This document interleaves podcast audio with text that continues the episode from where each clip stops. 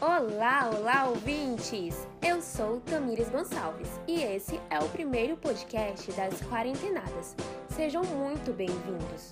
Hoje vamos abordar um tema que tem dado o que falar: cultura do cancelamento. Você sabe o que significa ser cancelado?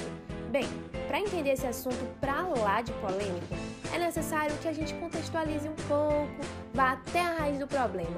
Sendo assim, precisamos dar uma viagenzinha no túnel do tempo. Então, fica ligadinho aí, viu?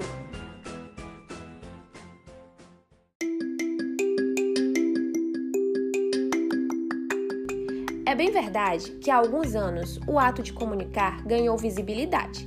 E esse advento só se tornou possível a partir da revolução comunicacional, em que os consumidores, como eu e você, ganhamos autonomia. Não somos mais somente receptores de informação. Agora também podemos expor os nossos pensamentos, os nossos anseios, as nossas opiniões.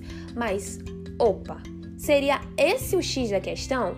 Pois é, muitas vezes usamos toda essa autonomia no ambiente tecnológico de forma irresponsável. Isso acontece quando cancelamos alguém. Em outras palavras, quando deixamos de seguir uma pessoa no Instagram ou em alguma rede social por algum deslize que essa pessoa cometeu, algum comentário reprovável, algo que não seja politicamente correto ou que a sociedade não veja como correto. Simplesmente esse alguém é cancelado. As pessoas param de dar credibilidade ao trabalho, de consumir o produto, apagando essa pessoa do mapa. Isso demonstra um grave problema, porque esse termo cancelamento é na verdade só um nomezinho estiloso para algo muito, mas muito sério, que é na verdade o discurso de ódio, algo que evidencia a maldade humana.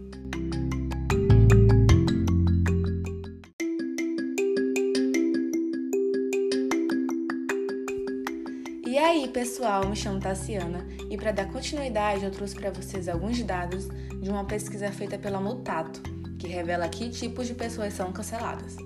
Começando por aquele tipo, sim, aquele tipo que gosta de postar vídeo segurando a mão no volante com um fundo musical sertanejo, lembrou?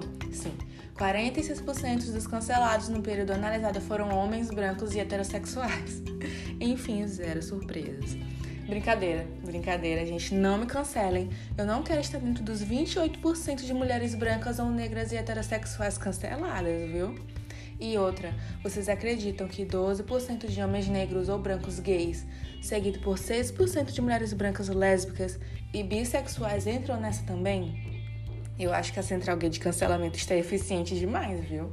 Mas agora você pode estar se perguntando quais os motivos? Como assim quais os motivos das pessoas serem canceladas. Então eu vou te contar. A análise aponta que os três maiores motivos alegados para um cancelamento são divergência política, homofobia e mau caratismo. Eu não estou surpresa, vocês estão? É isso. Lembrou de alguém, né? Eu sei, você lembrou de alguém. Fica aí escutando que tem mais.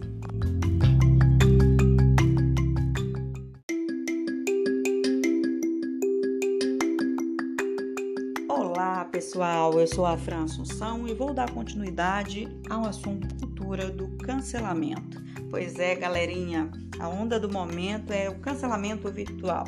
E como a gente pode ver, isso é bem mais grave do que a gente imagina, não é mesmo?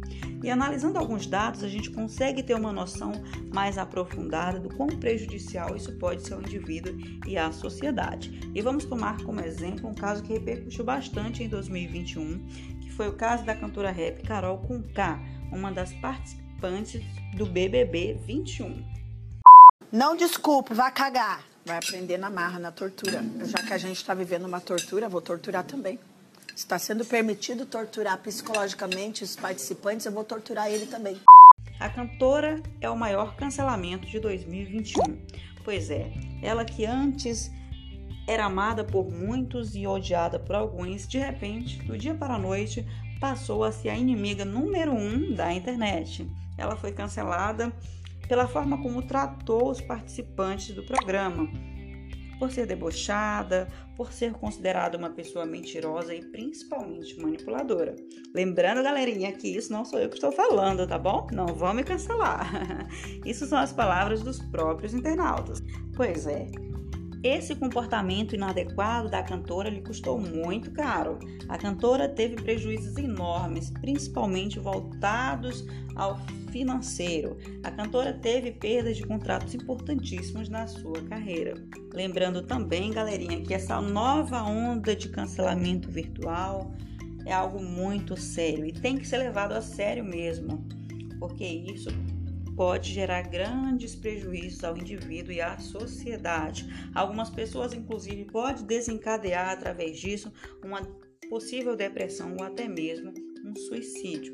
Então a pergunta que não quer calar é a seguinte: será se vale a pena mesmo a gente sair por aí atuando como juízes da internet? Será se cabe a nós fazer um papel de justiceiro nesse mundo virtual, sair por aí julgando as pessoas?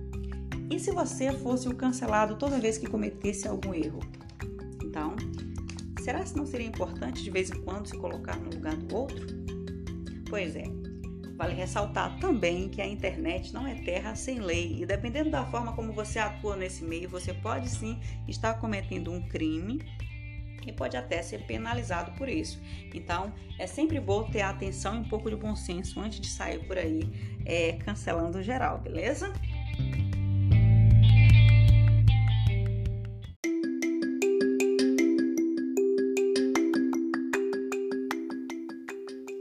É, pessoal, aqui é a Fabiana Maranhão que está falando.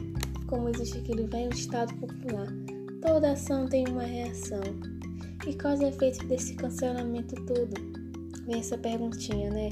A realidade é que os efeitos negativos são como onda de boicote, deixando os acusados sem defesa.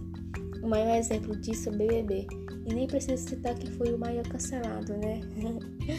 As redes sociais, gera uma percussão absurda quando o assunto é o erro dos outros. Todo mundo quer militar e tá no Twitter, não é mesmo? Mas falando sério, as consequências podem gerar danos financeiros quase irreversíveis, tendo perda de contrato, parcerias. Lembra daqueles 5 milhões, né? Principalmente com o personagem é uma pessoa pública. E não é só no bolso que pesa. Existem também chamados danos psicológicos, como ansiedade ou até mesmo depressão, podem surgir. Não é brincadeira. Sua empatia, viu?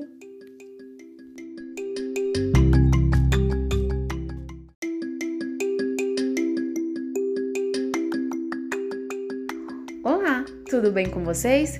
Eu sou a Samily Pires e vim dar o último recadinho desse podcast. As quarentenadas aqui fizeram uma enquetezinha e adivinhem aonde? Nada mais, nada menos do que no terreno fértil dos cancelamentos. Esse mesmo, o queridinho de muitos, o Instagram. Os dados coletados apontaram que metade, peraí, metade? Eu vou repetir novamente. Isto é, 50% das pessoas afirmaram que já cancelaram alguém. Pesado, né, gente? Eu também achei. E quando perguntamos, e você, já foi cancelado? 25% responderam que sim. É, minha gente, vamos parar, né? Não vamos deixar essa cultura do cancelamento nos dominar. O que é ser cancelado perto de ser melhores todos os dias? Beijinhos para os meus queridos internautas que participaram dessa pesquisa topzera. Valeu e até a próxima. Ah, e só um lembrete. Por favor, vamos espalhar mais amor e sem ódio por aí. Beijinhos e até mais!